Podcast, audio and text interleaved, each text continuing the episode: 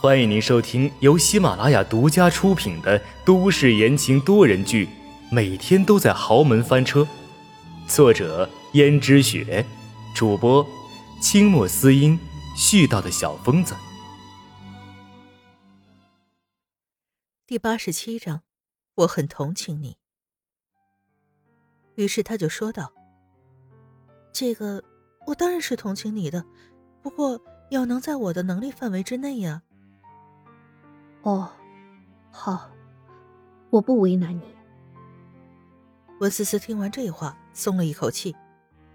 市长夫人语出惊人，温思思本来正在喝一杯水，市长夫人脱口而出：“只要你帮我从这个地方出去就行。”听到这话，温思思差点把喝下去的水喷了出来，而且不停的咳嗽，脸色发红，她被水给呛到了。温思思道：“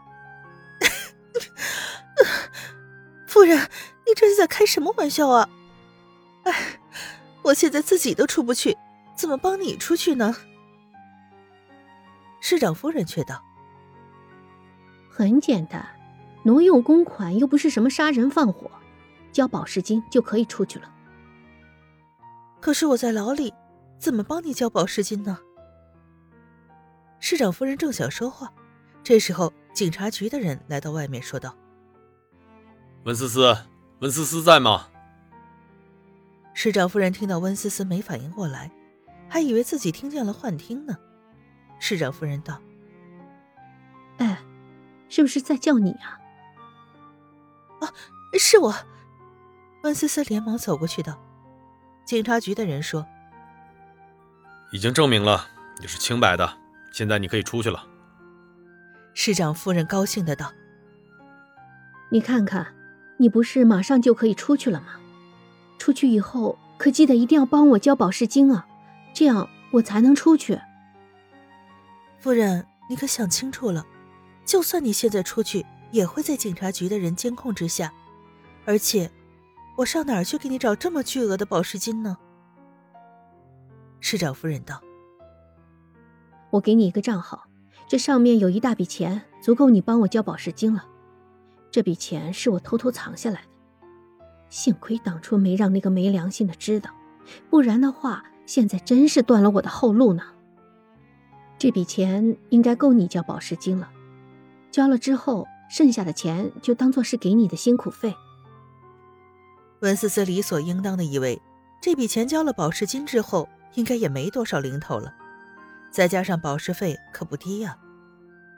温思思答应了，没想到市长夫人竟然将账户一直默默记在心里，甚至连放卡的地方都记得清清楚楚。可见市长夫人一直在找机会，找一个合适的人解救她出去，而自己碰巧就成为市长夫人心中那个最合适的人。想到市长夫人在自己临走时充满殷切希望地盯着自己。他就知道市长夫人把他当做了唯一的救命稻草，再加上听到市长夫人的遭遇，他心里也深表同情，毕竟她也是个女人嘛。于是温思思按照市长夫人所说的，去了以市长夫人的名义开的一家公司。本来这家公司是市长夫人王琴的父亲帮忙资助的，为的就是今后市长夫人后半生有所依靠，但现在。产业都变成姓宋的了。温思思来到那栋大楼前，公司规模不算大，但也不小了。他知道，作为市长是不能大规模的进行公司的，因为这样会有贪污受贿的嫌疑。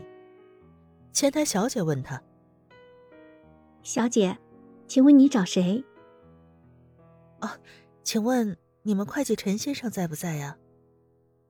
前台有些疑惑的看着温思思。啊，不好意思啊，小姐，我们的会计不随便接见客人的，请问你有预约吗？温思思摇了摇头说：“啊，真的不能见吗？”前台道：“啊，不好意思啊，小姐，我们会计是不随便在工作时间见人的。如果你是他朋友的话，你可以打电话预约他，但是我们公司有规定。”就是不能在上班时间见面。温思思突然脑筋一转，说：“哎呀，我是他女朋友，过来送点东西给他的，这样也不可以吗？”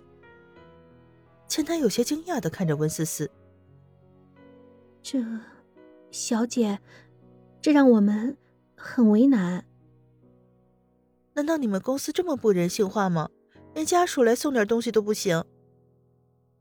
前台有些疑虑了，温思思又赶紧说道：“哎。”我保证，只是送点东西，送完就走。前台道：“嗯，那好吧，那我现在给陈先生打个电话。”于是就拨通了会计办公室的电话。电话里传来一个年轻男子的声音：“啊！”温思思有了一刹那的庆幸，还好是个年纪轻的男子，不然的话，他不就露馅了吗？前台小姐礼貌的说：“你好，陈先生，这里有一位小姐自称是你的女朋友，要给你送点东西，你看。”开什么玩笑！文思思立马抢过电话道：“啊，亲爱的，上班的时间打扰你，真不好意思，我来给你送点东西。这东西不是前任的市长夫人让我送给你的吗？也是因为这个，我们两个才走到一起的嘛。”温思思话里话外的暗示，会计果然明白了，转变了语气道：“哦，那的确是我女朋友，你让她进来一下吧，我们好久没见面了。”前台小姐说：“小姐，请你上三楼。”于是温思思上了三层，在会计办公室遇到了那个陈会计。姓陈的会计和温思思到公司里面的一个角落里。姓陈的会计道：“你是王总派来的吧？”“的确，他现在正被困在看守所里。”“这个我当然知道。那你来找我有什么事儿吗？”“王总曾经说，他有一样东西放在你这儿，是不是？”“的确，但是你要我怎么相信你？”“我知道这件事情就是最好的证明，不是吗？”那好，那我暂时相信你吧。说完，偷偷的把那张卡塞给了温思思。温思思松了一口气，默默念着心中的密码。像这么大的金额，必须在柜台自己去取吧。于是温思思立马走到了银行的柜台，结果在查询下，竟然得知这张卡账户已经被冻结。温思思有些惊讶道：“喂，怎么搞的？”是不是你们搞错了？这张账户卡怎么会被冻结的呢？而柜台里的服务人员道：“实在不好意思啊，小姐，我已经反复确认过了，这张卡的账户的确是被冻结了，无法做出任何存款或者取款的操作。”